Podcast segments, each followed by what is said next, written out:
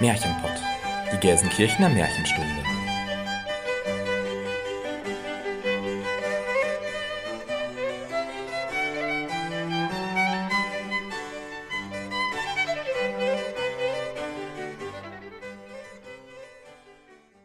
Hallo und herzlich willkommen zum Märchenpott, unserem Märchenpodcast. Wir sind Jenny Christian und Elena und wir nehmen euch mit in die weite Welt der Märchen. In die Welt von Es war einmal und wenn sie nicht gestorben sind. In die Welt von schönen Prinzessinnen und bösen Hexen, von guten Feen, mutigen Abenteurern und verwunschenen Königreichen. In die Welt von Schneewittchen, Dornröschen und Hänsel und Gretel. Aber auch in eine unbekannte Welt, in der euch Figuren und Erzählungen begegnen werden, die ihr noch nicht so gut kennt. Wir unterteilen unsere Folgen in Märchenstunde und Märchenkunde. In der Märchenstunde sprechen wir euch ein Hörspiel ein, in der darauffolgenden Märchenkunde-Folge tauschen wir uns darüber aus, analysieren und diskutieren Aspekte zu einem bestimmten Oberthema. Dabei sagen wir auch unsere Meinung, die natürlich keinen Anspruch auf Allgemeingültigkeit hat. Vielmehr geht es uns darum zu zeigen, wie zeitlos, aktuell und vielschichtig Märchen sind und warum wir uns ein bisschen Märchenzauber im Alltag bewahren sollten. Und damit beginnen wir mit unserer 31. Folge und dem Thema Aschenputtel.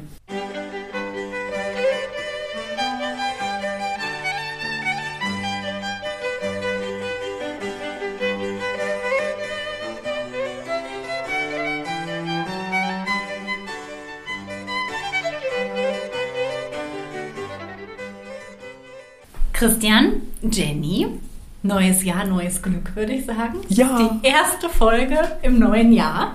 Und die Folge ist ja auch wieder so ein bisschen besonders, weil es ist ja eine Schwerpunktfolge. So eine Schwerpunktfolge hatten wir bisher ja nur einmal, und zwar die Folge 5 von Holle, Weibchen und Spinnerin, wo es um Frau Holle geht. Und auch diesmal, Jenny hat es ja im Intro schon gesagt, wollen wir uns ja einer ganz bestimmten Märchenfigur und einem ganz bestimmten Märchen widmen, nämlich Aschenputtel. Oder Cinderella. Oder Aschenbrödel. Oder Cendrillon, La Cenerentola. Ich denke bei Aschenputtel immer direkt so an zwei Dinge. Zum einen natürlich an unser Aschenbrödel, Natürlich. also an den wohl bekanntesten Märchenfilm, den es hier in Deutschland überhaupt gibt und den wir natürlich in dieser Folge auch nicht ausklammern wollen. Zum anderen assoziiere ich das aber auch immer noch mit was anderem und das möchte ich euch mal zeigen und dazu habe ich euch ein Bild mitgebracht. Jetzt bin ich aber gespannt. Vielleicht könnt ihr ja mal sagen, was so darauf zu sehen ist. Also im Vordergrund sieht man eine Prinzessin, die wahrscheinlich Cinderella oder Aschenputtel ist. Da mit ist doch der Schuhmann. Ja, eben. Deswegen So weit war sie doch noch gar nicht. Friede, Kinderchen. die lange blonde Haare hat und die sich nach dem Schuh umguckt und die ein wunderschönes rosa Tülle-Walle-Walle-Kleid anhat. Und eine gewisse Ähnlichkeit zu dir besteht ja durchaus, Jenny, finde ich, ne? Diese Anmut, diese Grazie. Aber das will ich sein. Du bist nicht blond. Ja, dann ist da noch äh, die riesige Treppe mit dem Glasschuh drauf und hinten dran ein Schloss, das So ein aussieht- weißes Marmorschloss, so Neuschwanstein-Style ne? und im Hintergrund der Nachthimmel mit Sternen, einem großen Vollmond. Am Rand der Schlosstreppe dann zwei Laternen und also ja, der Glasschuh liegt halt auf der ersten, zweiten, dritten, vierten Stufe von unten. Also das Schloss erinnert mich äh, doch sehr auch an das Disney. Ja, doch, auf jeden Fall, doch. Mhm. Okay, also Bildbeschreibung 1 plus. Und ja, das Bild stammt aus, ich weiß nicht, irgendeiner Illustrierten, die vor Jahrzehnten irgendwo mal bei meiner Oma rumlag und die ich durchgeblättert habe. Also es muss irgendwann in den 90ern, frühen 90ern gewesen sein. Und ich habe das Bild gesehen und ich fand es halt so schön, dass ich sofort gesagt habe, Oma, ich will das haben, darf ich das ausschneiden? Und ich habe diesen Ausschnitt bis heute behalten. Das ist das Original. Ja, Ach, das krass. stammt tatsächlich aus der Zeitschrift, weil ich das so schön fand. Ich habe es auch schon als Malvorlage und sonst was benutzt. Und ich habe dann in der Vorbereitung auf die heutige Folge herausgefunden, dass die Illustration den Titel The Magic of Cinderella trägt und von Kirk Heinert gemalt wurde. Und interessanterweise findet man dieses Motiv im Internet jetzt nicht so, sondern immer auf so einem Sammelteller. Also das war wohl mal ein Motiv für einen Teller. Das wäre Wenn- doch ein schönes neues Sammelgebiet für mich eigentlich. Ja, oder wenn ihr mal ein Geschenk für mich sucht, also, ne, könnt ihr euch ja mal merken. Bis September haben wir ja noch Zeit, ne? Merken wir uns. Ja, und warum ich dieses Bild so toll finde, könnt ihr euch wahrscheinlich denken.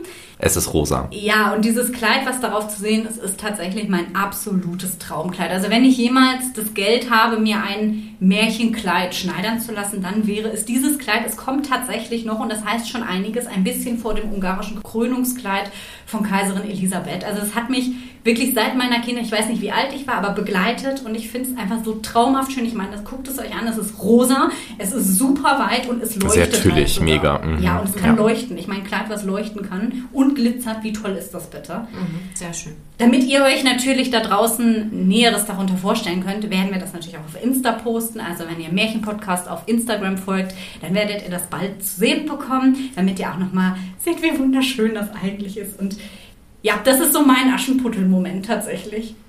Aber krass, dass du das nach ja, dann 30 Jahren ja. jetzt oder was immer noch hast und ja, dass dich jetzt immer noch so begeistert, finde ich mega cool. Ja. Aber ich muss auch sagen, Aschenputtel ist auch eines der Märchen, das mich seit meiner Kindheit begleitet, also seit der frühesten Kindheit.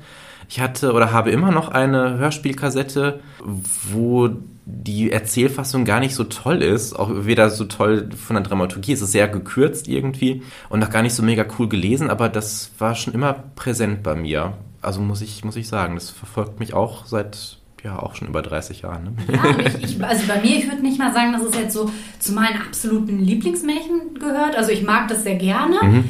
Aber wie gesagt, diese Assoziation ist halt so ein, so ein Wow-Moment irgendwie für mich mit diesem Kleid und dieser Optik. Und ich finde es so, so schön. Und ja, ich weiß nicht, hast du, Jenny, auch irgendwie so einen Aschenputtel-Moment? Oder irgendwas, was du noch damit verbindest? Außer Aschenbrödel natürlich.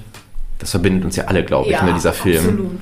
Ja, eigentlich ist es der Disney-Cinderella-Film. Ja, wir wollen nähen, wir wollen nähen. Aus den, aus den 50ern, über den wir ja nachher auch noch sprechen werden. Das ist, glaube ich, so mein, mein Cinderella-Disney-Moment. Lucifer, böses Tier. da habe ich auch gerade dran gedacht. Ja, das Kleid, was sie da trägt, geht ja auch so ein bisschen in die Richtung, ja, das dass stimmt. es halt blau ist. Ne? Mhm. Also, ja. Wie wir bei den Röschen von Disney gelernt haben, kann das eine wichtige Frage sein, ob blau oder rosa. Ne? Also ich bin für rosa. Ich auch. Oder blau. Ja, aber bevor wir jetzt in, uns in Disney-Zitaten verlieren, das werden wir vielleicht ja später sowieso noch machen, wenn wir was zum Cinderella-Disney-Film hören, können wir ja vielleicht mal einfach mit Jennys Frage weitermachen. Genau, ich habe mir heute die Frage gestellt, was bedeutet der Name Aschenputtel? Jenny hat eine Frage.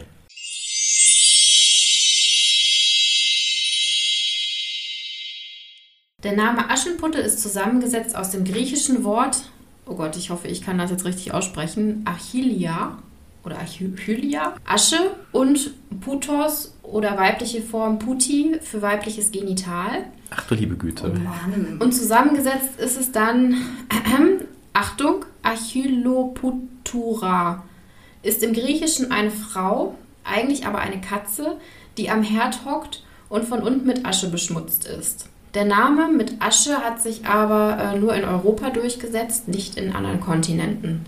Ich dachte, das ist einfach nur so ein, ja, so ein abwertender Spitzname oder so. Dass da jetzt sowas dahinter steckt, hätte ich nicht gedacht. Also ich greife schon mal ein bisschen vorweg vielleicht, aber bei der Recherche bin ich auch darauf gestoßen, dass der Schuh von Aschenputtel auch für die Vagina stehen soll. Ja, also witzig, das, dass du das sagst. Ja. Ich habe nämlich auch irgendeine tiefenpsychologische Deutung gefunden bei den, äh, bei den abgehackten Fersen und dem Blut im Schuh, dass es dann für die Monatsblutung und sowas steht. Ja, genau. Ja, ja. also mega seltsam. Also jetzt eine doppelte genitale Verbindung hier, also äh, fängt ja schon gut an im neuen ja, Jahr.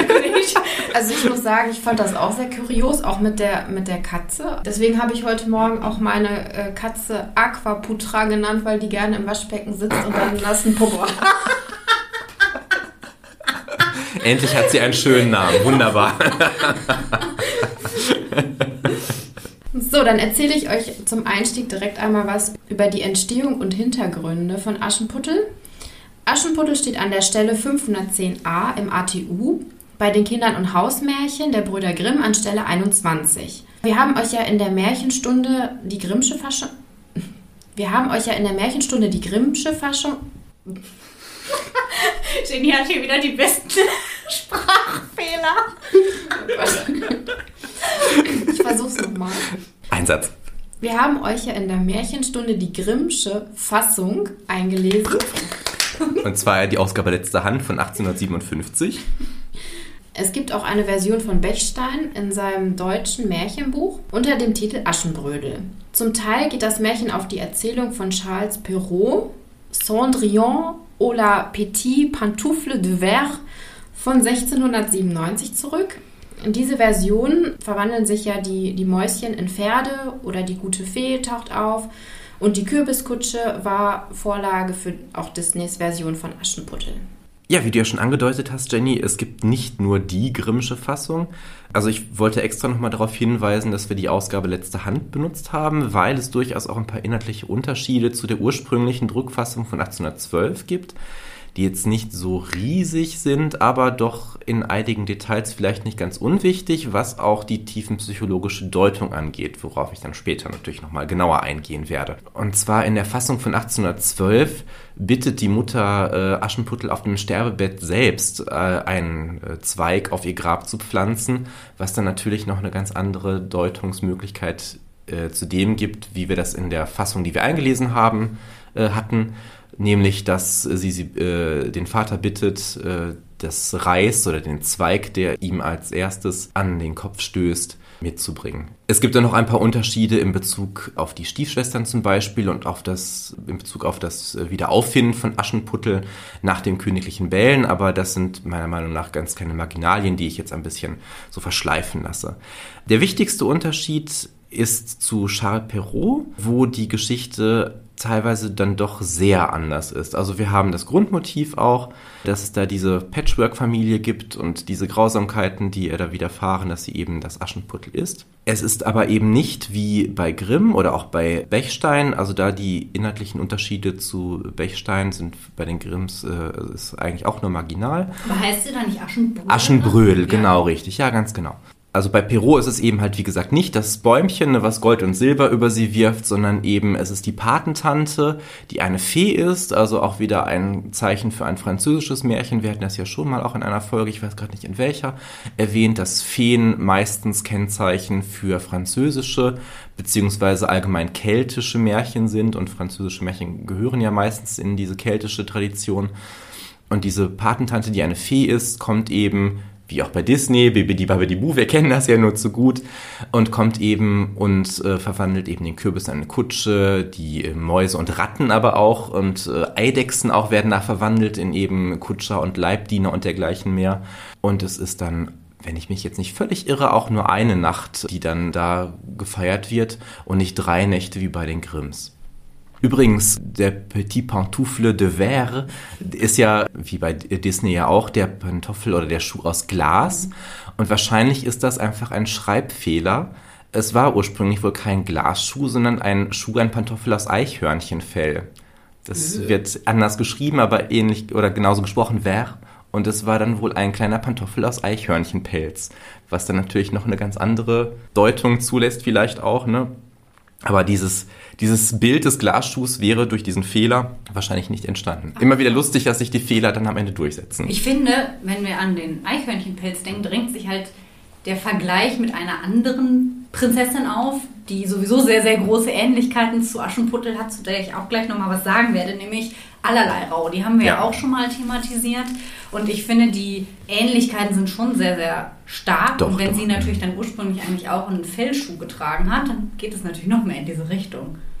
Ja, letztlich ist unser Aschenputtel bei den Grimms in der letzten Fassung so ein bisschen eine Mischung aus äh, Cendrillon, also ne, dem peruschen Aschenputtel, und Rodan, also Eselshaut, mhm. eben was ja unserem allerlei Rau auch entsprechen würde, mehr oder weniger. Mhm. Das war auch der Punkt, den du gerade meintest. Ich glaube, weil in dem Film Eselshaut, das war doch mit der Fee, ne? Da kam doch dann die Fee. Da war es auch die Fee, ganz genau, genau. auch die Patentante. Ja, ganz genau. Mhm. Weil das war ja dann auch eine französische Version. Genau, richtig. Auch wieder ein Zeichen eben dafür, dass es da aus anderen Ländern kommt, eben nicht deutsch ist. Ja, ja, das haben die Grimms ja dann auch bewusst dann auch immer unten durchfallen lassen, dass das, dass Feen möglichst nicht auftauchen. Ich habe mir für meine Interpretationsansätze und auch für die Hauptfigur, die ich mir ein bisschen näher mal angeschaut habe, aber die Grimmsche Fassung vorgenommen, weil das ja auch die war, die wir eingelesen haben und deswegen orientiere ich mich auch daran.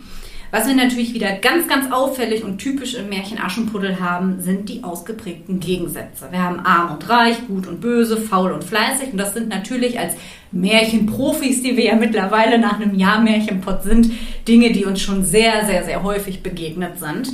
Und verkörpert werden diese Gegensätze wie immer von der Hauptfigur und ihren Kontrahenten oder Kontrahentinnen, nämlich Aschenputtel, arm, gut und fleißig und der Stiefmutter inklusive der Stiefschwestern. Und das ist, finde ich, auch ganz interessant, weil Aschenputtel hat hier nicht nur eine Gegenspielerin, wie das häufig der Fall ist. Wir haben ja sehr häufig diese Tochter-Stiefmutter-Konstellation. Manchmal hängt dann irgendwie noch eine Stiefschwester oder ein Stiefgeschwisterchen mit da dran.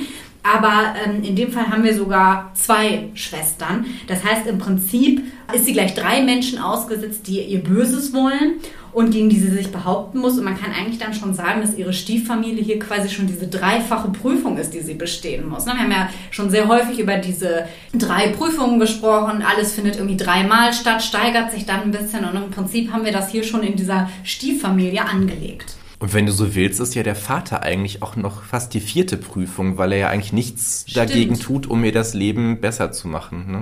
Was auch ein Motiv ist, was wir bereits kennen, nämlich zum Beispiel aus dem Wacholderbaum, den wir in Folge 24 sehr ausführlich besprochen haben, bzw. eingesprochen haben, könnt ihr euch auch nochmal anhören, ist, dass natürlich auch ein Bäumchen eine entscheidende Rolle spielt und da auch, wie der Wacholderbaum selbst, mit besonderen Fähigkeiten ausgestattet ist. Der Baum steht in Aschenputtels Garten und ist auch hier wieder ein Symbol für die leibliche Mutter, die sie ja zu Beginn, der Tod lässt wieder grüßen, verloren hat. Das heißt, auch hier haben wir wieder mal den Gegensatz, ebenfalls aus dem Wacholderbaum bereits bekannt, die gute, liebende, leibliche Mutter, die ihre Mutterrolle erfüllt und quasi ihren, ihren Schutz noch über den Tod hinaus, über ihr verlorenes Kind ausbreitet, um ein bisschen pathetisch zu werden. Und natürlich die böse, hasserfüllte Stiefmutter, die nur das Schlechte will.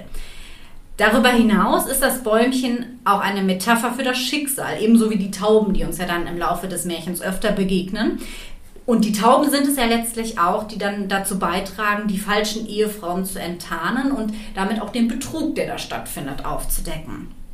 Eine weitere Metapher ist natürlich, wir haben es angesprochen, dann in der Fassung der berühmte gläserne Schuh, der dann auch als Symbol für die Liebe einfach nur stehen kann, denn was man jetzt interpretieren könnte, ist, dass die Liebe sich ja nicht erzwingen lässt, wie die Schwestern es versuchen, durch den Druck von ihrer Stiefmutter, sondern sie muss eben ganz platt gesagt nun mal passen und aufrichtig und ehrlich sein. Und wenn sie das nicht tut, dann passt man halt nicht in diesen filigranen Schuh.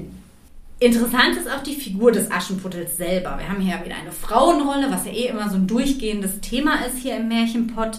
Und Aschenputtel ist die einzige Figur im Märchen, die einen Namen hat. Jenny hat uns den Namen ja schon so ein bisschen erklärt. Und man muss natürlich dazu sagen, dass das nicht ihr richtiger Name ist. Es ist ein Spitzname, der ihr von den Stiefschwestern gegeben wird und der natürlich abfällig gemeint ist. Das kennen wir so ähnlich bereits aus einem Märchen, das wir hier im Märchenpot ebenfalls schon mal besprochen haben. Ich habe es auch gerade schon gesagt, Folge 6 und 7. Da ging es um das Thema Verkleidung im Märchen und in dem Zusammenhang haben wir euch ja allerlei Rau vorgestellt. Wenn ihr euch erinnert, auch allerlei Raus Namen erfahren wir nicht, sondern sie bekommt eben auch nur diesen Spitznamen, weil sie eben den Mantel aus allerlei Rauwerk trägt. Der Begriff Aschenputtel ist übrigens schon sehr alt, seit dem Mittelalter im Deutschen bekannt und war ursprünglich eher auf Männer bezogen, lustigerweise im Ach, deutschen Sprachraum, ja.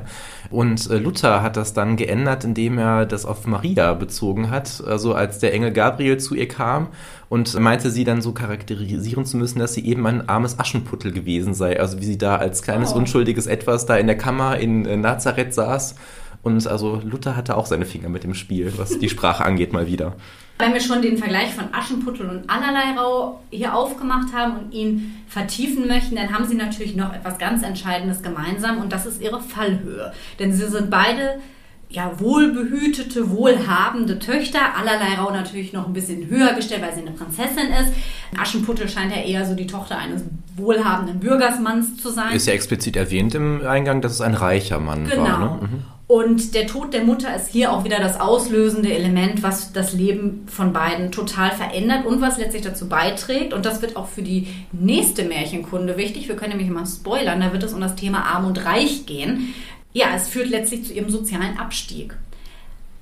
Aschenputtel wird dann auch aus der Familie regelrecht herausgedrängt und zur Küchenmarkt degradiert und wenn man sich ihre Aufgaben, die sie so zu erledigen hatten, mal anschaut, dann haben wir ja damit Feuer machen, Feuer hüten, Essen machen oder Wasser holen. So ganz typische Frauenarbeit, die eigentlich ja total lebenswichtig ist. Ohne die funktioniert es nicht, aber wie so häufig in einer patriarchalen Welt, und da können wir dann irgendwie wieder den Bogen zum Heute schlagen, werden diese Aufgaben total abgewertet. Und diese Abwertung, und auch das ist interessant, findet tatsächlich nicht durch den Vater statt, der lässt das zwar irgendwie geschehen, aber die Person, die ihr diese Aufgaben zuweist, das ist die Stiefmutter.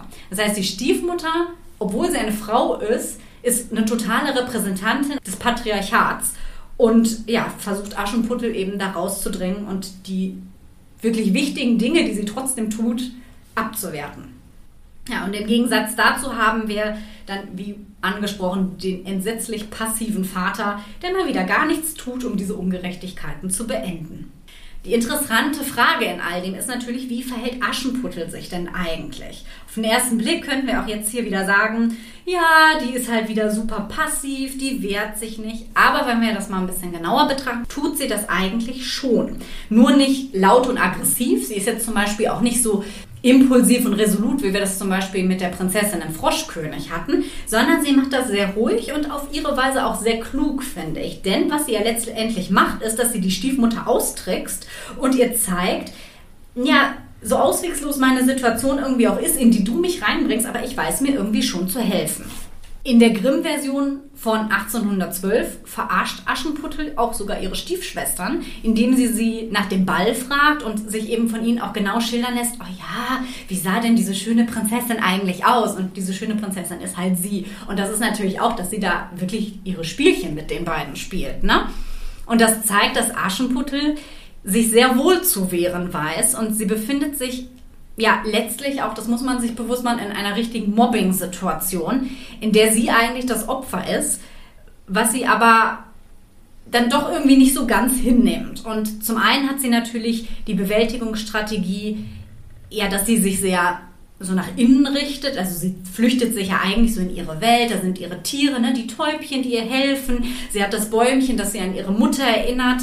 Aber zum anderen fügt sie sich eben auch nicht in die neue Rolle, sondern verwendet so verdeckte Strategien, um ihre Stellung zu verbessern. So hält sie sich nicht an das Verbot der Stiefmutter und geht trotzdem auf den Ball und das eben nicht als Aschenputtel, also als die Rolle, die ihr von der Mutter aufgedrängt wird, sondern eben in einem wunderschönen Kleid, in dem sie alle anderen überstrahlt, in dem sie die geheimnisvolle Fremde ist, von der der Prinz sofort hingerissen ist.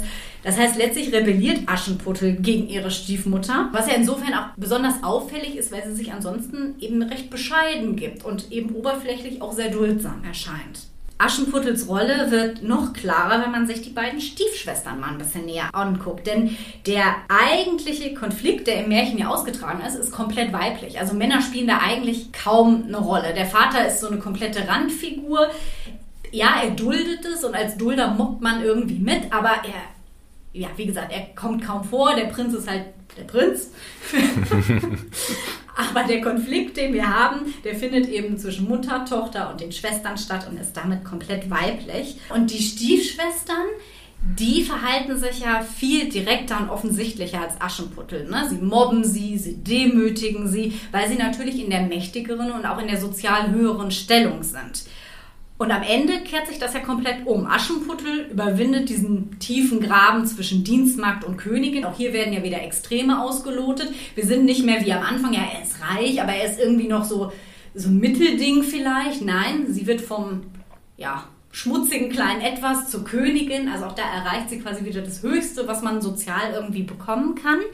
Und die Stiefschwestern werden bestraft, weil sie blind auf ihre Mutter gehört haben. Und letztendlich werden sie ja auch blind gemacht. Und die eigentlichen Passiven in der Geschichte sind damit eigentlich sie, weil sie der Mutter blinden Gehorsam leisten und damit dann eben auch passend mit Blindheit bestraft werden. Und in der Konsequenz bedeutet das, wenn man das mal weiterdenkt, dass sie auch zeitlebens in dieser Rolle verharren werden. Eben nicht wie Aschenputtel, die das über eine gewisse Zeit überbrückt hat und sich dann irgendwie helfen konnte, sondern sie werden immer abhängig von anderen sein, weil sie eben nichts mehr sehen können. Ja, und wer sich jetzt darüber beschwert, dass Aschenputtel ja trotzdem nicht wirklich emanzipiert ist, weil sie ja wie alle Prinzessinnen heiratet, ja, das stimmt.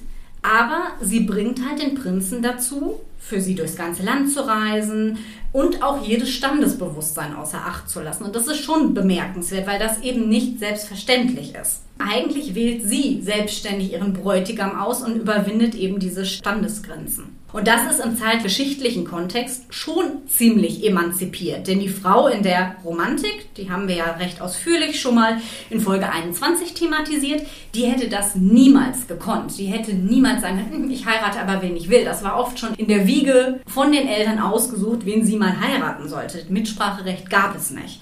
Und damals galt die Frau gemäß der Geschlechtercharaktertheorie von Jean-Jacques Rousseau als dem Mann natürlich unterlegen. Und hierzu habe ich euch auch mal ein schönes Zitat mitgebracht, vor dem dann Aschenputtel auch wieder so ein bisschen von einem anderen Hintergrund erscheint. Gut festhalten ist ein sehr schönes Zitat. So muss sich die ganze Erziehung der Frauen in Hinblick auf die Männer vollziehen. Ihnen gefallen, ihnen nützlich sein, sich von ihnen lieben und achten lassen, sie großziehen, solange sie jung sind, als Männer für sie sorgen, sie beraten, sie trösten, ihnen ein angenehmes und süßes Dasein bereiten. Das sind die Pflichten der Frauen zu allen Zeiten. Das ist es, was man sie von Kindheit an lehren muss. Durch mein Beispiel bitte.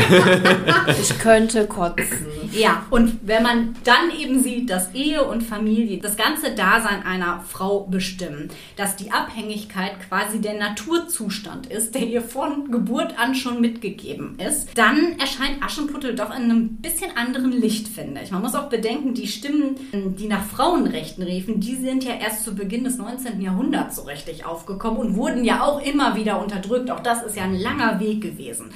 Und dass die Hochzeit hier dann quasi als Aschenputtels Erlösung erscheint, ist somit natürlich auch dem damaligen Denken geschuldet. Ne? Als höchstes Ziel der Frau konnte es als Rechtfertigung für Aschenputtels Puttels Ungehorsam auch irgendwie herhalten, dass man sagen kann, ja, sie hat jetzt zwar gegen ihre Mutter rebelliert oder gegen die Stiefmutter rebelliert, was ja damals auch überhaupt nicht ging. Ne? Also auch die Hierarchien in der Familie waren einfach ganz strikt und klar verteilt. Aber dann konnte man ja noch sagen, ja, sie, sie musste ja heiraten und dafür war es dann irgendwie auch wert. Das war so das übergeordnete Ziel von allem. Letztlich muss man aber wirklich sagen, dass Aschenputtel einmal mehr für diesen zeitgeschichtlichen Hintergrund der aktive Part dabei ist und die treibende Kraft.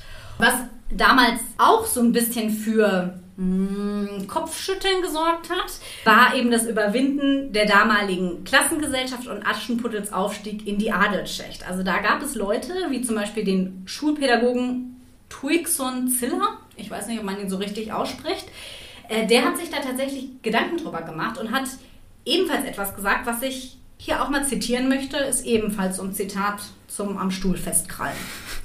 Die Märchenwelt, soweit wie alles außer dem gewöhnlichen Lebenskreis liegende, muss den Kindern der Armen verschlossen bleiben. Sie dürfen sich nicht nach den wohltätigen Feen sehen, nicht nach den Gaben eines Zauberstabes, nicht nach Gold- und Silberpalästen. Man hüte sich, in den Kinderherzen Wünsche zu erwecken, die das Leben nicht gewähren kann, in der Kinderbrust ein Sehnen einzupflanzen, welches sie mit den gegebenen Verhältnissen unzufrieden macht. Ja, sollen ja da bleiben, wo sie sind. Ne? Klingt doch wunderschön. Nicht wahr?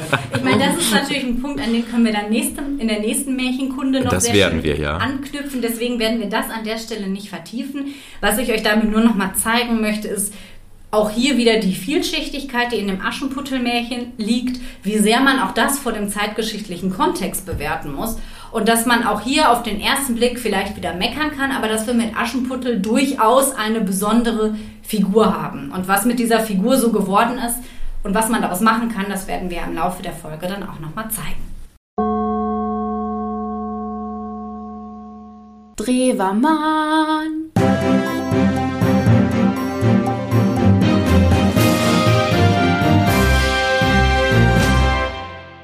Ja, die fleißigen Hörerinnen und Hörer von uns wissen natürlich, dass jetzt mein Part kommt, denn Drewermann ist ein kleines Fachgebiet von mir.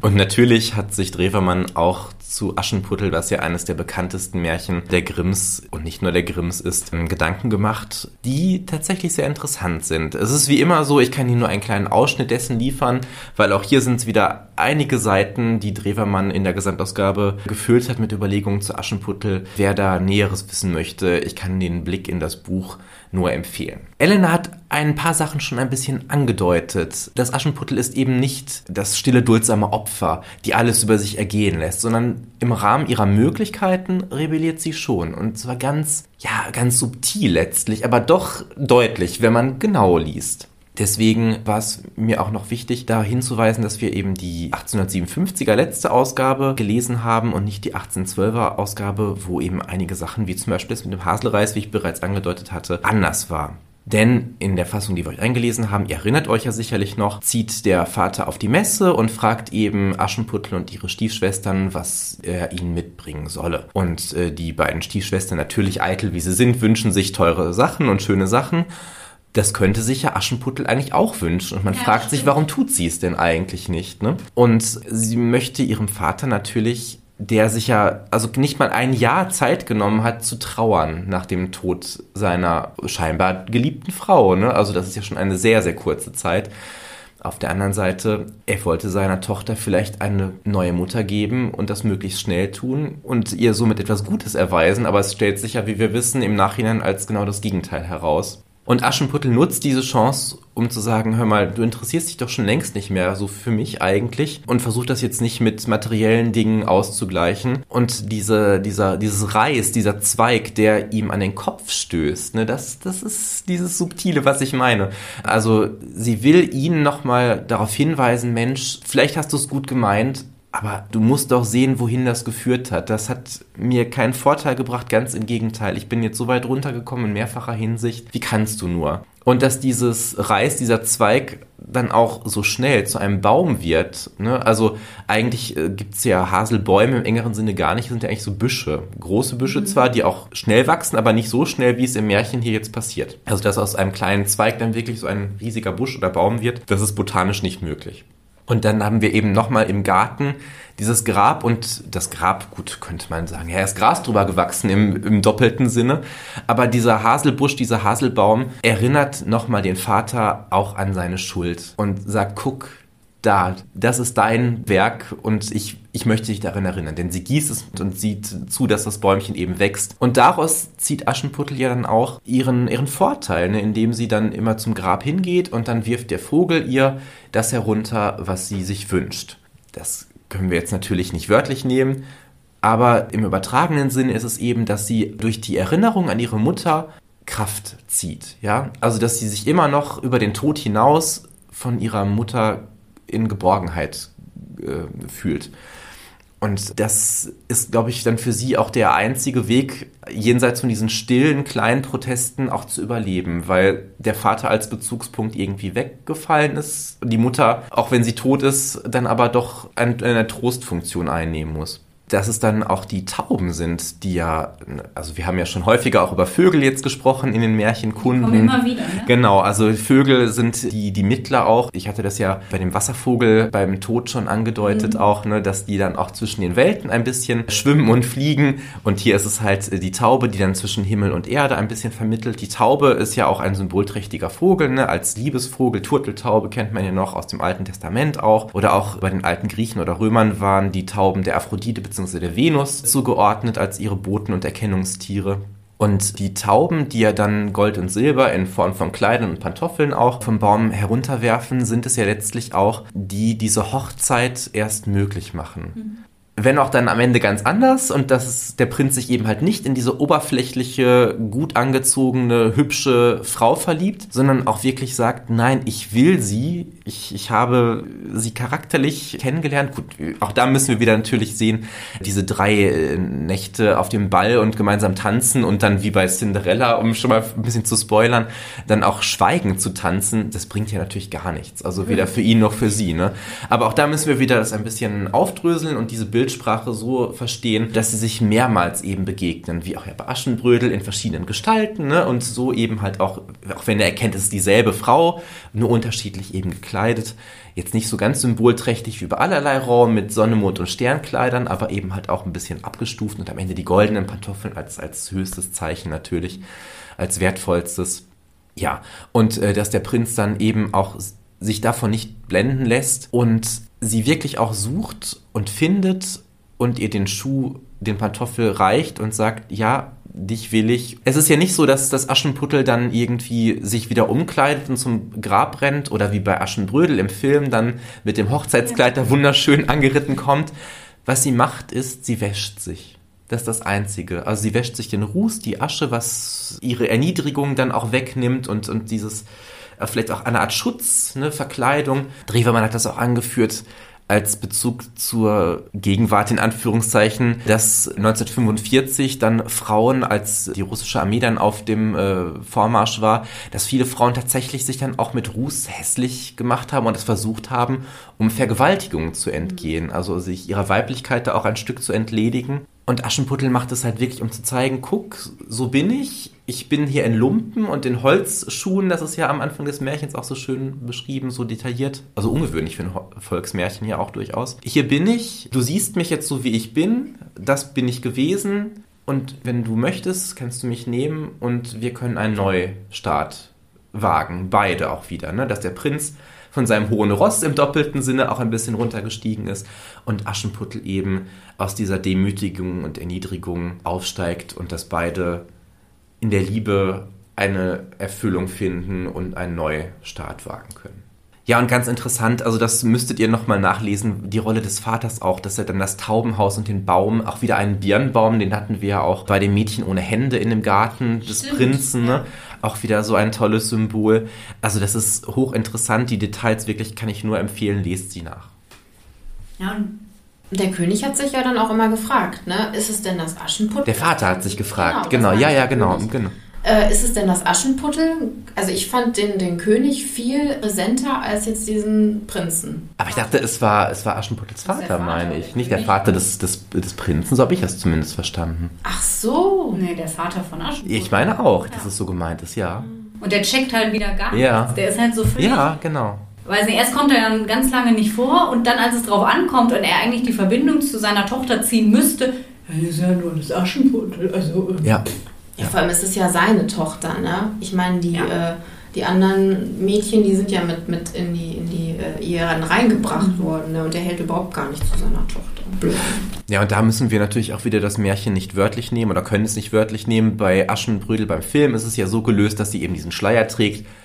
Ne, der ist jetzt auch nicht ganz blickdicht, aber da kann man das wenigstens aus der Entfernung so verständlich machen, dass dann Stiefmutter und Stiefschwester, es ist ja dann nur eine, ähm, sie nicht erkennen. Aber im Märchen ist es natürlich so gemeint, dass sie ihre Rolle ablegt, wirklich, dass sie frei ist und ihnen ihre ja, alte Herrlichkeit quasi oder sogar noch daraus noch mehr, mehr gemacht ja. hat, richtig, äh, sich davon emanzipiert hat und dass dieses bei allem sch schlimm, und ich will das gar nicht gut reden, um Gottes Willen, diese Opferrolle, aber dass sie das Beste draus gemacht hat und diese Krise auch als Chance genutzt hat. Das klingt immer so abgedroschen, aber sie, sie musste wirklich da, um zu überleben, sich selbst auch nochmal überdenken, offensichtlich. Und das hat ihren Charakter dann so geprägt, dass sie eben ja auch dann einen Nutzen daraus für sich gezogen hat. Und es ist ja nicht so, dass sie die Stiefschwestern dann am Ende verstößt, sondern die sind ja zur Hochzeit eingeladen. Die Strafe geht ja dann von den Tauben aus, eben genau, mit Blindheit, ne, dass sie ihnen die, Taugen, äh, die Augen auspicken, was ja in den meisten Hörspielfassungen oder Filmen dann auch immer weggelassen wird. Mhm. Vor allem gehen sie ja noch an ihrer Seite, ne? das habe ich mir auch noch gedacht. Das ist ja eigentlich mega nett von ihr. Sie ja, wird die ganze genau. Zeit gemobbt und die gehen noch quasi, als wenn sie Trauzeuginnen wären, da an ihrer Seite mit zur Kirche. Mhm. Und die Stiefmutter kriegt aber interessanterweise gar keine Strafe. Also was mit ihr passiert, erfährt man nicht. Naja, wahrscheinlich ist sie dann dadurch gestraft, dass ihre Töchter eben ja. nicht Königin wäre, dass ihre Pläne da nicht aufgegangen sind. Alles so, was wir an Interpretationen und Deutungen so gezeigt haben, ist, dass das wirklich, ich meine, das sagen wir bei vielen Märchen, dass da viel drinsteckt, dass die vielschichtig sind, aber wir haben mit Aschenputtel schon eine sehr, sehr interessante Gestalt, die ganz, ganz viel hergibt und die sich auch dazu beigetragen hat, dass das Märchen so beliebt und so bekannt ist und wir haben ja auch eine wahnsinnige Themenbandbreite da drin. Allein wenn wir uns mal diese Geschwisterrivalität angucken, das Mobbing-Thema, das hatten wir, ja doch, das hatten wir natürlich auch schon öfter. Goldmarie in Frau Holle und natürlich Marlenchen ganz krass im Wacholderbaum. Aber auch das hohe Identifikationspotenzial, was Aschenputtel bietet. Ich finde ja schon mehr noch als vielleicht auch so eine Goldmarie oder so ein Marlenchen. Auf jeden Fall, ja. Ja, und Aschenputtel ist auch als, als Rolle an sich natürlich total darauf angelegt, dass du sie super ins Moderne ziehen kannst. Ne? Also du musst da gar nicht viel verändern. Diese, dieses, diese Ansätze bringt sie ja eigentlich schon mit. Und trotz allem finde ich, dass das, was am meisten aus diesem Märchen rausgezogen wird, ist halt so diese Idee, von der Liebe, die alle sozialen Schranken überwindet. Und das ist irgendwie auch das, worauf Autoren und Autorinnen und auch FilmemacherInnen sich irgendwie immer wieder stürzen. Und deswegen finden wir auch abgesehen von den Märchenadaptionen, die es so schon gibt, auch in jedem dritten Liebesfilm irgendwie diese Thematik. Also ich musste irgendwie auch total zum Beispiel an Pretty Woman denken, Ja. wo das ja auch total verwurstet wird und was man auch echt kritisch hinterfragen kann, was da für ein Frauenbild präsentiert wird. Aber das nur am Rande.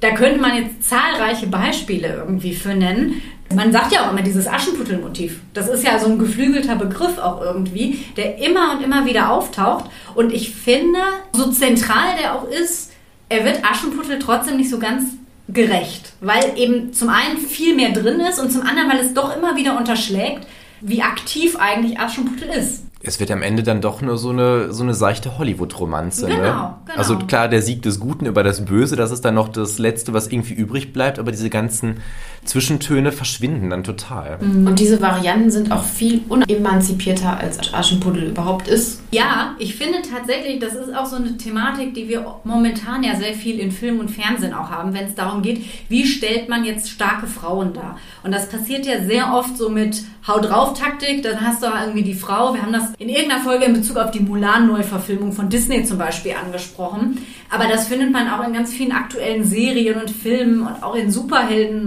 Marvel-Verfilmungen und so weiter, wo es dann immer die Superfrau ist, die plötzlich ganz toll kämpfen kann, die plötzlich Dinge tun kann, zu der sie physisch gar nicht in der Lage wäre, aber die dann toller dargestellt wird als irgendwie alle Männer. Ein ganz tolles Beispiel übrigens, auch das habe ich schon mal erwähnt, ich muss jetzt einfach nochmal drauf rumreiten, ist zum Beispiel die Herr der Ringe-Serie, die auf Amazon gestreamt wurde letztes Jahr, wo Galadriel auch zu einer Frau gemacht wurde, die sie eigentlich überhaupt nicht ist und wo wirklich mit Hau drau drauf, guckt mal, ich bin die starke Frau. Und Aschenputtel ist auch eine starke Frau und man muss das nicht immer mit so völlig unrealistischen Rollenbildern irgendwie versuchen abzudecken. Es ist ja auch eine Frage der Perspektive letztlich. Darauf weist Drewermann auch immer wieder hin. Warum müssen denn Frauen immer den Männern nacheifern? Warum müssen sie diese vermeintliche Stärke in Anführungszeichen imitieren oder am besten noch übertreffen? Warum können die Männer nicht auch mal von den Frauen lernen? Also wenn wir jetzt so in diesen tiefen psychologischen binären Gegensätzen denken möchten, dass eben der Mann von der weiblichen Sanftmut zum Beispiel etwas lernen könnte. Ich weiß, darüber kann man alles diskutieren, ob das jetzt wirklich weiblich in Anführungszeichen oder männlich ist, ne? Aber diese Perspektive, warum soll sich immer die Frau am Mann orientieren? Also das Richtig. finde ich. Ja, und gerade diese Imitation, Quatsch. Ja, total. das trifft es halt total gut. Und ich finde, genau das bietet Aschenputtel halt total an. Ja. Und dass halt dieses Aschenputtel-Motiv dann immer nur gilt, oh ja, du siehst das arme Mädchen, dann kommt der große Märchenprinz, also Pretty Woman lässt halt grüßen, Ja. ne? Und der sagt dir dann im besten Fall noch, wie sie sich zu verhalten und zu kleiden hat, damit sie sich ihm dann anpasst und dann eine tolle, feine Dame wird. Also das ist ja völliger Bullshit. Und das geht auch, finde ich, an dem, wie Aschenputtel im Märchen angelegt ist, tatsächlich vorbei. Total. Und spätestens seit der Pechmarie wissen wir ja, dass diese bloße Imitation einfach nichts bringt. Weder fürs eigene Glück noch für alle anderen, ja. Genau, und deswegen glaube ich, ist auch die Version, zu der wir jetzt kommen, auch ein hervorragendes Beispiel, wie man aus dieser Figur wirklich richtig viel rausholen kann und wie man zeigen kann, dass Aschenputtel eine selbstbewusste Frau ist, ohne dass man sich denkt, "Mm, mm, naja, komm, also das ist jetzt vielleicht ein bisschen übertrieben. Und da sind wir eben, wie eingangs schon erwähnt, beim Aschenbrödel-Film. Es ist sicherlich die bekannteste Aschenputtel-Adaption, die es überhaupt gibt. Und erstmal die Frage, wie oft habt ihr denn dieses Weihnachten gesehen? Ich tatsächlich nur einmal. Ich gar nicht. Oh, du, das ist jetzt voll unrepräsentativ. Nein, anderthalb Mal, das stimmt nicht. Einmal ganz auf DVD und einmal so halb mit meinen Eltern im Fernsehen. Ja. Ich wollte, aber irgendwie waren Weihnachten dann schon vorbei. Ja, und ich wollte auch, weil das auch echt so ein Traditionsfilm ist, aber da ich ja genau an Heiligabend einen positiven Corona-Test hatte, war dann Drei Haselnüsse für Aschenputtel so ein Film, wo ich mir dachte, nee, das schaffst du jetzt nicht, wenn du allein Weihnachten zu Hause hockst und dir den Film anguckst. Das ist too much. Nee, das muss auch nicht sein. Deswegen habe ich es leider auch nicht gemacht. Tatsächlich gehört er aber wirklich fest ins Weihnachtsfilmprogramm und ich gucke ihn mir tatsächlich auch gerne mal öfter an. Also, Er wurde ja in diesem Jahr jetzt auch oder im letzten Jahr mittlerweile, muss man ja sagen, dann auch wie viel, wie oft? 15, 17 Mal Ja. oder so äh, auf verschiedenen Kanälen gezeigt. Ja, ne? das ist ja wirklich fest ins Weihnachtsprogramm plus sämtlicher Wiederholungen Ja. irgendwie integriert. Es ist tatsächlich ein Kultfilm. Der erschien 1973 als Koproduktion der DDR und der Tschechoslowakei und basiert eben auf dem Märchen Ciorszewski Propopelku von. Bożena Niemcowa. genau. Gleichzeitig sind aber darin auch Einflüsse der Grimmschen Aschenputtel-Version enthalten von 1819.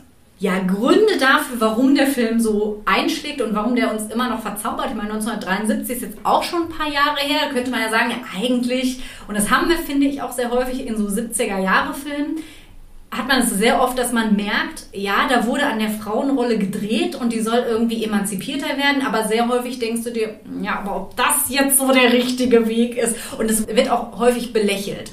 Und das ist bei Aschenbrödel ja überhaupt nicht so. Unabhängig davon haben wir natürlich auch wunderschöne Drehorte. Wir haben sehr, sehr schön gestaltete Kostüme. Wir haben dieses romantische Winterfeeling mit ganz viel Schnee, der nicht echt ist. Zum Großteil nicht, ne? Richtig, ja, es genau. hatte damals nämlich zu wenig geschneit und die haben Fischmehl eingesetzt, weshalb die ganze Kulisse halt unfassbar gestunken hat. Also gerade die Szenen am Schloss, da Schloss Moritzburg bei Dresden ist es ja, da hat es nicht geschneit. Also die, die Schneemassen im Wald, im Böhmerwald sind tatsächlich echt, aber um das Schloss am See, als die Kutsche da vorbeifährt und so weiter, das muss also nicht so schön gerochen haben haben.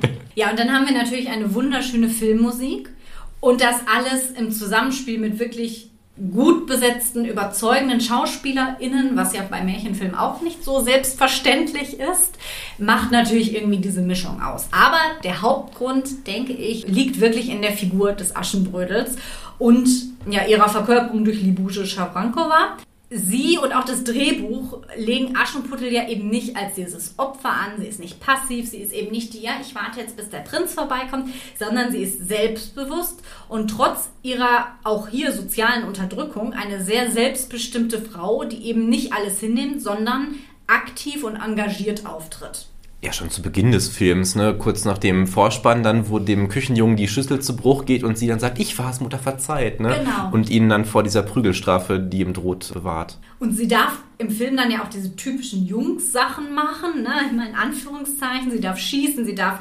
galoppieren auf ihrem wunderschönen Pferd. Nikolaus. Ja, oh, das ist so schön. Dann, sie klettert auf Bäume und das alles kann sie auch viel besser als die Männer, aber eben nicht dass man sich denkt, ja, wow, voll die super Kämpferin oder voll krass, sondern das alles noch in einem Rahmen, wo man sich denkt, ja, die kann das halt. Und das ist auch nicht unrealistisch, dass sie das kann, weil es wird in den Filmen ja auch begründet. Ne? Der Vater, der sie zur Jagd mitgenommen hat und so weiter. Dabei lässt sie die Männer dann ja auch alt aussehen. Ziemlich alt aussehen. Interessanterweise sind die Männer ja auch alle von höherem sozialen Rang als sie.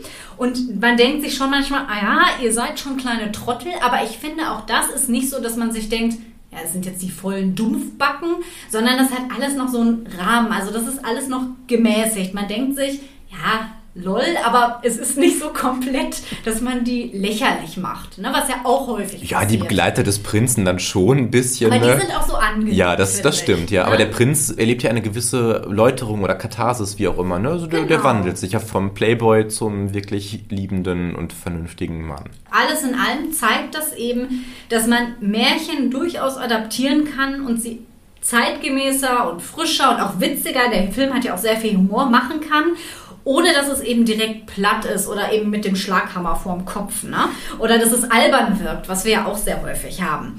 Und ich finde, was der Film eben auch schafft, ist, ist dass man diesen wie wir ihn ja im, im, Intro auch immer nennen, diesen Märchenzauber zu bewahren. Der Film macht es modern, aber schafft es, den Charakter des Märchens oder von der Textsorte Märchen irgendwie zu adaptieren, also von Schriftform in Bild aber eben auch als Märchen als solches. Also das war jetzt, glaube ich, sehr umständlich gesagt, aber wisst ihr, was ich meine? Ja, auf jeden Fall. Genau, es bleibt halt irgendwie trotzdem dieses Märchen. Ja, es gibt zum Beispiel, was mir so eingefallen ist, ein Film, der das ähnlich gut macht, finde ich. Und das ist der Film Auf immer und ewig aus dem Jahr 1998. Und zwar spielt Drew Barrymore da die Hauptrolle. Und dieser Film äh, bettet halt die ganze Geschichte in ein historisches Umfeld ins 16. Jahrhundert ein und da tritt Aschenputtel ähnlich emanzipiert auf. Ja, es ist aber gleichzeitig nicht eine Imitation von Aschenbrödel, sondern es ist eben eine andere Adaption, die dann auch neue Elemente hinzufügt, aber die das eben auch schafft, diesen Balance zu halten zwischen, es hat eben dieses Märchenhafte, es ist aber modern, Frauen füllen hier eine ganz andere, emanzipiertere Rolle aus, aber das ist eben nicht mit der Brechstange. Ja, und was für mich halt auch das ist ja auch schon öfter mal angeklungen im letzten Jahr, auf immer ein Rätsel bleiben wird. Und was ich auch für immer verteufeln werde, ist, warum man Filme, die so zeitlos und gelungen sind, wie eben drei Haselnüsse für Aschenbrödel, neu verfilmen muss. Aber natürlich, wie ganz viele Klassiker, hat auch Aschenbrödel dieses Schicksal 2021 ereilt. Und ich habe mich tatsächlich bisher geweigert, diesen Film zu gucken. Ich weiß nicht, wie es bei euch ist. Also ich habe mehrere Trailer bzw. Ausschnitte online mal gesehen. Also wenn ich den mal irgendwo kostenfrei sehen würde, würde ich es zumindest mal probieren. Aber es steht jetzt nicht auf meiner To-Do-Liste, boah, den muss ich mir unbedingt angucken. Ja, also dieses Verlegen in, in das Nordische, ist ja ein norwegischer Film, ne? Mhm. Ähm, Finde ich per se nicht so schlecht, auch wenn ich jetzt nicht so der, der nordische Freund so generell bin. Aber ich finde, es wird irgendwie, es wirkt zumindest auf mich so dann doch etwas brachialer und eher nach so einem Game of Thrones Fantasy-Gemisch und nicht so das, das, das Märchenhafte. Es muss ja gar nicht mal kitschig sein, aber dieses Märchenhafte, von der Text, literarischen Textgattung her, dass das da irgendwie noch so erhalten geblieben ist. Ne? Auch ein bisschen doof, es sind ja da irgendwie drei Eicheln, was aber wohl sprachliche Gründe hat, weil die Eichennüsse ist dann übersetzt wörtlich, ne? also im Norwegischen sind, wird das sprachlich zu Nüssen gezählt. Das ist ein bisschen doof, so wie in der König Drosselbart-Verfilmung von 84, die so toll ist, wo dann die Amsel, die Schwarzdrossel, dann da so mhm. die, die, Amsel ist. Also da muss man immer aufpassen, wenn man international Erfolg haben will, nur so am Rande mal an die Filmschaffenden vielleicht. ähm, ja, aber da sehe ich auch eher die Gefahr, dass das Aschenbrödel da dann auch eher zu so einer super Truller, sag ich jetzt mal despektierlich, aufgepusht wird. Also ich habe ihn nicht gesehen. Mich interessiert das eigentlich nicht so, weil ich denke mir, das kann eh nur Mist werden. Ja, und selbst wenn man versucht, nicht voreingenommen zu sein. Ja. Ich finde, es ist halt ein Film, bei dem man sich denkt, den braucht man nicht. Also Richtig. Also wenn ich sage, und das denke ich auch immer aus Sicht von FilmemacherInnen, wenn ich doch sage, okay, da habe ich Material, aber wir sind uns einig, der Film war halt ein totaler Flop, dann wage ich mich nochmal dran, mache den nochmal neu und okay. Das verstehe ich total. Aber wenn ich doch einen Film habe, der zeitlos und immer noch schön ist und der einfach funktioniert, warum lasse ich ihn nicht dabei? Also ich glaube, die Kritiken, so wie ich äh, reingelesen habe, die waren gar nicht so ganz vernichtend. Aber so wie ich es gelesen habe, wie gesagt, das ist jetzt unter Vorbehalt. Ich habe den Film nicht gesehen, deswegen will ich es auch nicht zu doll verurteilen. Aber der Film erzählt wohl tatsächlich eins zu eins das so ein bisschen nach, setzt halt mehr auf Special Effects, versucht es ein bisschen mit Diversity. Aber ich finde, was wir bisher ja schon mal so als Zwischenfazit festhalten können, ist, dass Aschenputtel, wie ja auch ganz viele andere Märchen auch, zahlreiche Interpretationsansätze und damit auch Adaptionsmöglichkeiten bietet und dass eben kein Mensch einen Film braucht, der das nacherzählt, was das Original einfach schon super gemacht hat.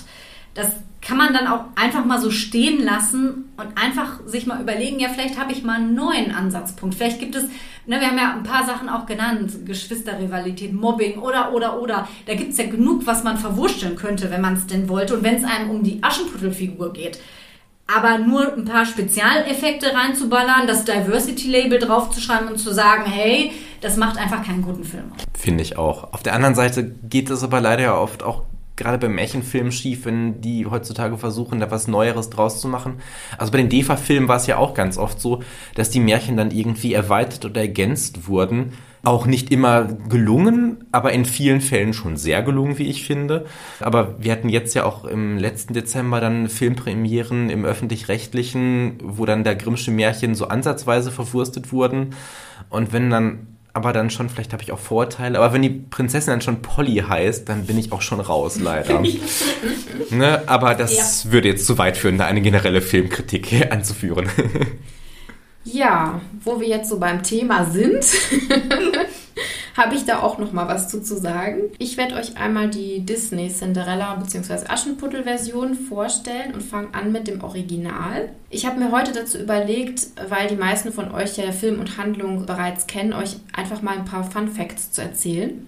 Cinderella von 1950 war der zwölfte abendfüllende Disney-Film. Er bezieht sich auf die Erzählung von Charles Perrault. 1951 war der Film für den Oscar in den Bereichen bester Song, beste Musik und bester Tonschnitt nominiert. Neu sind sicherlich die tierischen Sidekicks mit den Mäusen Jack und Kali, die sie später auch retten, wenn die böse Stiefmutter sie dann einschließt und äh, sie mühevoll den Schlüssel die Treppen hoch Hiefen? Genau. Der dicke Karl. Kali, Kali, Kali kann das schon. ich fand das früher so anstrengend, diese Szene. Ich fand die furchtbar. Bis die, bis die da die, den Schlüssel da hochgehievt haben. Ich habe da als Kind auch total mitgelitten. Und, Ja. Boah, ich fand das ganz innerlich auffressend fast schon. das Ne? super Ja, ja, rüber. wirklich. Also die Szene Ne? macht das perfekt, Ja. aber ich fand die unausstehlich. Ich fand die Kind. auch irgendwie langweilig, muss ich sagen. Genauso die böse Katze Lucifer, der Stiefmutter. Lucifer. Böses Tier. Ja, jetzt werden noch ein paar Zitate kommen.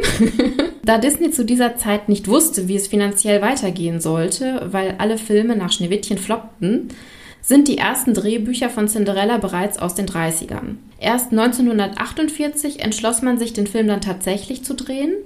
An dem Film wirkten Zeichner mit, die bereits an Schneewittchen gearbeitet hatten und den typischen Disney-Zeichenstil herausbringen konnten. Insgesamt benötigte die Produktion eine Million Zeichnungen, an denen 300 Beteiligte zeichneten. Die Chemiker im Disney-Labor verbrachten mehrere Monate, um die Farben besonders realistisch wirken zu lassen. Da Disney für die Produktion des Films aber nicht viel Geld zur Verfügung hatte, wurde der gesamte Film mit Schauspielern gefilmt. Die Filmaufnahmen wurden dann vergrößert, Zeichenpapier darauf gelegt und gemalt. Insgesamt kostete der Film ca. 2,9 Millionen US-Dollar. Produktion und Dreharbeiten dauerten zwei Jahre. Die Produktion des Zeichentrickfilms dauerte letztlich ein halbes Jahr. Für Cinderella gründete Disney einen eigenen Musikverlag, weil die Songs nicht nur für den Film produziert werden sollten. Letztlich wurde eine Platte mit vier Songs veröffentlicht, die sich sehr erfolgreich verkaufte. Zu Recht. Ich musste daran denken, der Kammerton. Ah, Sing, sing, Nachtigall. Die Figur der Cinderella orientiert sich sehr an Schneewittchen, wahrscheinlich weil der Film ja auch so erfolgreich war. Und neben ihr gibt es nur drei Figuren, die sehr menschlich gestaltet sind, nämlich Cinderella natürlich selbst als Identifikationsfigur und die Stiefmutter und der Prinz. Alle anderen Figuren waren eher überzeichnet und im Comic-Stil gehalten, zum Beispiel der, der Vater vom Prinzen, der König, der war ja sehr Boah, die fand ich auch so nervig. So wie ein Walross sieht der aus, ne? dicklich und ähm, der Diener von ihm, das war ja so, ein- so ein schmächtiger Hampelfritze. Der hat mich Genau. immer an Oberst Böckel ein ja, bisschen mich erinnert. auch. Ja. Das ist ein Film. Genau. Und jetzt habe ich noch eine Masterfrage für euch. Oh Gott. Wann wurde der Film im Deutsch Free TV zum ersten Mal gezeigt? Bestimmt erst spät. Würde ich auch sagen, wenn du so fragst. 80er, 90er? So spät? Ich hätte Ja. vielleicht 70er gesagt. 2014. Nein. Hä? Ja. Im Ernst? Ja, ich war da total auch überrascht. Ich hätte nämlich auch so gedacht, bestimmt so spätestens 90er. Nein, am 18. April 2014, nach fast 63 Jahren auf RTL. Und das haben die mit anderen Klassikern auch so spät erst gemacht. Das Dschungelbuch oder Pinocchio, die wurden auch erst, äh, Pinocchio erst 74 Jahre nach Produktion im Free TV gezeigt. Ansonsten hat Disney das immer irgendwie so ein bisschen unter Verschluss gehalten. Ja gut, in den 90ern kamen dann die Videokassetten raus, die Mhm. wollten sich ja nicht den äh, Umsatz vermiesen, na klar. Genau. So, dann komme ich jetzt einmal hier zu der neuen Verfilmung von der Disney-Version, nämlich der Live-Action-Verfilmung. Im Zuge der Live-Action-Verfilmungen machte Disney natürlich auch leider vor dem Klassiker Cinderella nicht halt. Entschuldigung, ich versuche es ein bisschen neutraler zu formulieren. Und so kam 2015 die Version mit Lily James in den Kinos. Also hier erstmal einmal jetzt versucht objektiv die Fakten. Optisch und auch inhaltlich orientiert sich der Film an dem Klassiker von den, aus den 50ern und versucht auch mit einer prominenten Besetzung zu überzeugen. So war Kate Blanchett als Lady Tremaine, also der bösen Stiefmutter, Richard Maiden als Prinz und Helena Bonham Carter als gute Fee besetzt. Völlige Fehlbesetzung, nur am Rande. Moment, objektiv bitte. Entschuldigung. Kurz einmal die Änderung der Handlung im Gegensatz zum Original. Der Prinz und Cinderella treffen sich, beziehungsweise im Film heißt sie ja Ella, der Prinz und Ella treffen sich das erste Mal zufällig auf der Jagd. Wie Polly, ne? Ja, ja. Da haben wir eine Parallele zu drei Haselnüsse für Aschenbrödel. Die Tiere spielen keine so große Rolle wie im Original. Die Maus Jack ist weiblich und heißt Jacqueline. Jacqueline.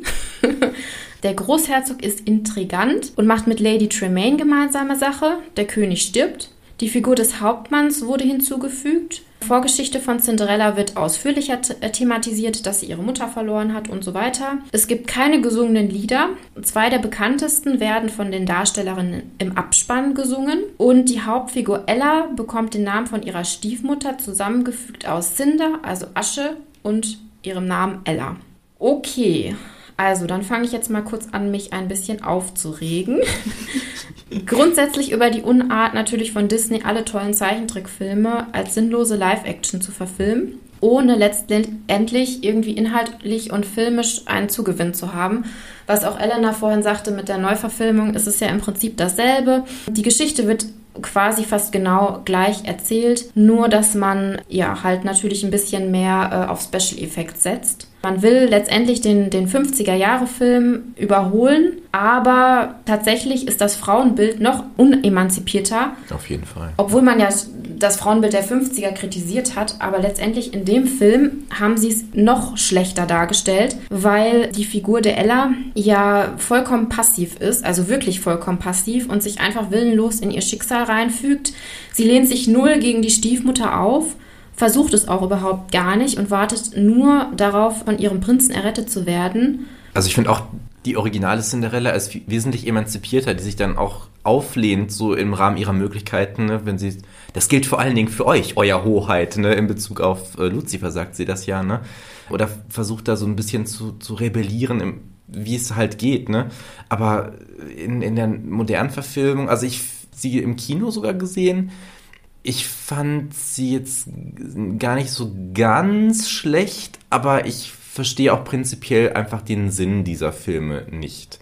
Wie ich gerade schon so dezent angedeutet habe, hier zum Beispiel Helena Bonham Carter als, als gute Fee, fand ich völlig daneben. Also das hat mit der Fee aus dem alten Film überhaupt nichts zu tun. Das war ja so ein warmer, mütterlicher Typ und ob man Helena Bonham Carter jetzt per se mag oder nicht, ist eine andere Frage, aber sie macht halt da so eine verrückte Sache draus. Also so eine zweite Bellatrix Lestrange, wenn man so will, irgendwie. Es wird halt immer dann ins ja, Alberne so Ich finde auch. Ja. Also Kate Blanchett glänzt da schon in dem Film, finde ich. Ne? Also auch als sie in dieser Rolle der bösen, intriganten Hexe. Ja, aber auch sie war, also mir persönlich war sie auch zu überzeichnet. Ja, ne, das ist die Frage. Ne? Also solche Überzeichnungen funktionieren eben im Zeichentrickfilm, aber im, im äh, Spielfilm dann nicht unbedingt. Ne? Weil zum Beispiel, also gerade hier Anastasia und Trisella fand ich auch mega daneben. Völlig daneben. Ja. Ich meine, ich habe ja, ich glaube, es war Folge 9, da haben wir ja schon mal über Disney gesprochen und da habe ich ja, wenn ihr euch erinnert, wenn nicht, hört gerne nochmal rein, haben wir ja über Disney-Prinzessinnen gesprochen und da habe ich euch unter anderem ja auch so ein bisschen erzählt, wie sich die Disney-Prinzessinnen so verändert haben und wurde natürlich auch Cinderella genannt. Und natürlich, und darüber brauchen wir uns nicht streiten, ist Cinderella die Rolle, wie sie halt 1950 dargestellt wurde, veraltet. Aber was ich ja gesagt habe, auch für die damalige Zeit hat sie schon ein bisschen versucht, mit diesem Rollenklischee zu brechen. Und wie du auch sagtest, Christian, ja, es gibt so ein paar rebellische Anlagen. Das ist aus heutiger Sicht natürlich wenig und man denkt sich, hm, oder übersieht das vielleicht auch schlecht, aber wir wissen ja, zeitgeschichtlicher Kontext ist ganz wichtig und wenn man es dann so liest, dann kann man da schon eine Weiterentwicklung auch gegenüber Schneewittchen zum Beispiel erkennen. Aber das dann irgendwie zu sagen, wir wollen das einige Jahrzehnte später neu machen, aber dann keine neuen Ansätze hinzuzufügen und einfach nur zu zeigen, ja, CGI funktioniert halt toll und was in dem Film auch ganz scheußlich aussieht, finde ich. Und das war es dann irgendwie auch. Und dann hat man halt diese, also ich habe mich da furchtbar drüber aufgeregt, wie sie dann in ihrem Zimmer sitzt und dann da heult und dann zu dem Mäuschen sagt, ja, dann muss ich das einfach ertragen. Irgendwer wird mich schon retten. Es wird Schlimm. schon alles gut werden. Das ist auch nicht Aschenputtel. Das wird dem, dem Originalfilm nicht gerecht. Es fügt dem Original nichts Neues hinzu. Es verbessert es nicht. Es erzählt keine neue zeitgemäße Geschichte. Und es wird auch der Märchenfigur Aschenputtel nicht gerecht. Aber das ist das, was ich nicht verstehe. Man macht einen Film mit eins zu eins demselben und das, was man verändert, verschlechtert man ja noch. Ich habe ja euch ja erzählt, dass der Originalfilm war ja für bester Ton, bestes mhm. Lied und alles, also für die musikalischen Dinge auch nominiert damals für den Oscar. Das hat man dann komplett auch rausgelassen. Und das kannst du auch nicht mehr imitieren. Ja, also. natürlich nicht, aber man kann es ja wenden, dann muss ich halt was anderes machen. Aber ja, was wir halt gerade schon gesagt genau. haben. Wenn du Aschenputtel nehmen willst, ja, natürlich kannst du dich von Sachen, die es gibt, inspirieren lassen, aber versuch doch einfach mal einen neuen Aspekt zu finden. Und ich glaube, das haben wir schon gezeigt, dass es bei Aschenputtel ganz, ganz viele Themen gibt, die noch niemals so ausführlich thematisiert wurden, die man aber einfach mal zum Fokus nehmen könnte. Ja, und dann die neuen Sachen, die sie letztendlich reinschreiben, sind dann so ein seichter Liebesschnulzen-Quatsch der ja auch nicht für die Qualität des Films irgendwas tut. So, jetzt haben wir uns genug aufgeregt, jetzt macht Christian weiter. Ich hatte eigentlich die Aufgabe, eine unbekannte oder unübliche Aschenputtel-Variante äh, zu finden. Mm, Ich bin aber nicht so ganz fündig geworden, deswegen möchte ich nochmal den Jahresbeginn dazu nutzen, um auf unsere Musikplaylist hinzuweisen, die wir drei befüttern regelmäßig. Also zu den Märchenstunden packe ich dann immer die in den Hörspielen äh, zu hörende Musik rein. Sofern möglich immer in den originalen Aufnahmen, wie sie da auch eben benutzt werden. Das ist zum Teil leider nicht, nicht immer möglich, weil einige Aufnahmen es nicht in das digitale Zeitalter geschafft haben. Gott sei Dank über die französische Nationalbibliothek, ohne dass es Werbung sein soll, gibt es wenigstens Digitalisate in unterschiedlichen Qualitäten von einigen Schallplatten in meinem Schrank. Also nicht natürlich von diesen genau, aber von gleichen Schallplatten, die eben bei mir auch zu finden sind. Und dann habe ich jetzt im Zuge der Recherche für die Märchenkunde, wo wir ja so ein bisschen assoziativ arbeiten und gucken, was für Musik könnte dazu passen, bin ich überraschend viel fündig geworden. Ich gucke ja das wissen, wisst ihr ja mittlerweile wahrscheinlich auch, eher im klassischen Bereich, also gerade aus dem barocken oder ne, auch noch älteren Bereich. Und diesmal bin ich auf ganz viele Sachen gestoßen, die ich selbst auch noch nicht kannte. Also ich kannte zum Beispiel die Oper La Cenerentola, was ja Aschenputtel übersetzt heißt von Gioacchino Rossini. Da habe ich die Ouvertüre reingepackt. Also Oper ist ja nicht jedermanns Sache. Da könnt ihr dann mal gucken, wenn ihr wollt. Über das Album findet ihr dann weiteres auch. Ne? Was ich aber zum Beispiel nicht kannte, die Oper Cendrillon, also eben auch Aschenputtel von Jules Massenet.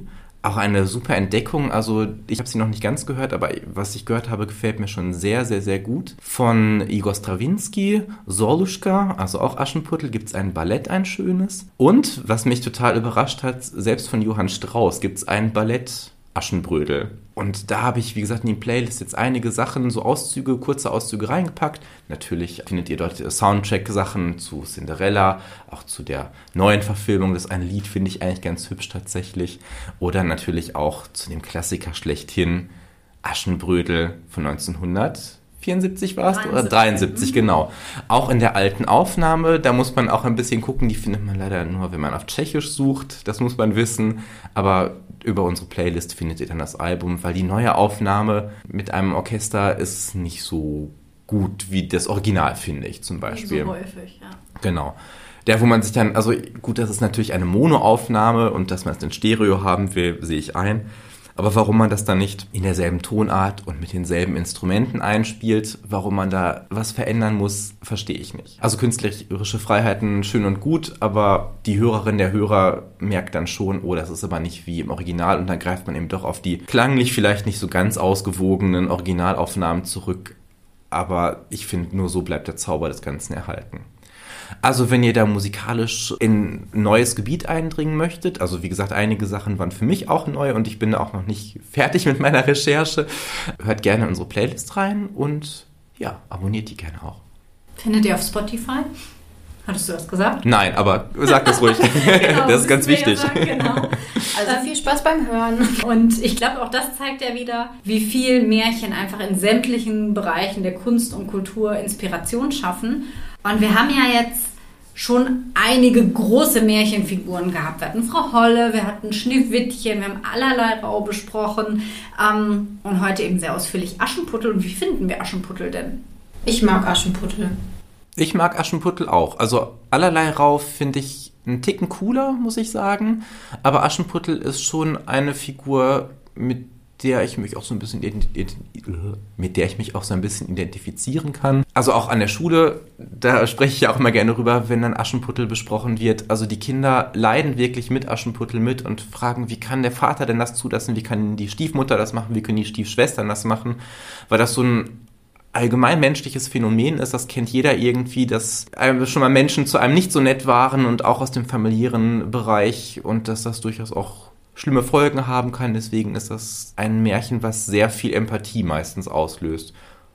Aschenputtel ist auch eine schöne Identifikationsfigur, Ja. finde ich auch. Da kann man mal sehen, was so vermeintlich einfache Texte irgendwie trotzdem bewirken. Ne? Also man Ja. muss nicht immer ausführliche Charakterstudien schreiben, tief ins Innenleben eindringen. Das kann man zumindest im Märchen oft auch so erfassen, wenn man so ein bisschen mal dahinter guckt. Auf jeden Fall. Und also auch durch diese tiefenpsychologischen Deutungen, also die von dir oder auch jetzt, wie ich das teilweise von Drewermann vorgestellt hatte, das zeigt dann auch nochmal eine andere Ebene und dass das eben auch in Adaptionen im Heute funktionieren kann. Nicht immer, wenn man es nicht so geschickt anstellt, sag ich mal, ne? aber eigentlich sind diese Stoffe, Märchenstoffe ja eigentlich so zeitlos. Wenn man es nicht völlig falsch anfasst, dann kann man da immer wieder tolle neue Sachen rausholen, finde ich. Ich glaube, wir werden auch in der nächsten Märchenkunde, wir haben es ja schon angedeutet und gespoilert, dass es da um das Thema Arm und Reich gehen wird, bestimmt auch noch öfter auf Aschenputtel zu sprechen kommen, weil wir das natürlich heute theoretisch auch noch viel breiter hätten ausschmücken können, haben es aber bewusst nicht gemacht, damit sich eben nicht zu viel doppelt. Also holt für die nächste Märchenkunde auf jeden Fall schon mal eure, eure Karl-Marx-Büste aus dem Keller und stellt sie auf den Tisch. es äh, wird, glaube ich, ein, eine kontroverse Folge. Das könnte gut ja. sein. Schauen wir mal. Mit viel oh. Zeitkritik. In diesem Sinne würde ich sagen, ist die erste Folge dann auch im Kasten. Und wenn ihr jetzt noch Lust habt, dann hören wir uns nächste Märchenstunde. Wir hoffen auf ein äh, erfolgreiches neues Jahr, nicht nur für uns. Und äh, wir wollen nicht zu viel versprechen, aber ich glaube, wir haben eine tolle Themenliste schon so ziemlich ausgesucht und wünschen euch natürlich für das jetzt frisch gestartete Jahr auch nur das Beste und hoffen, dass ihr uns die Treue haltet. Bis dann. Tschüss.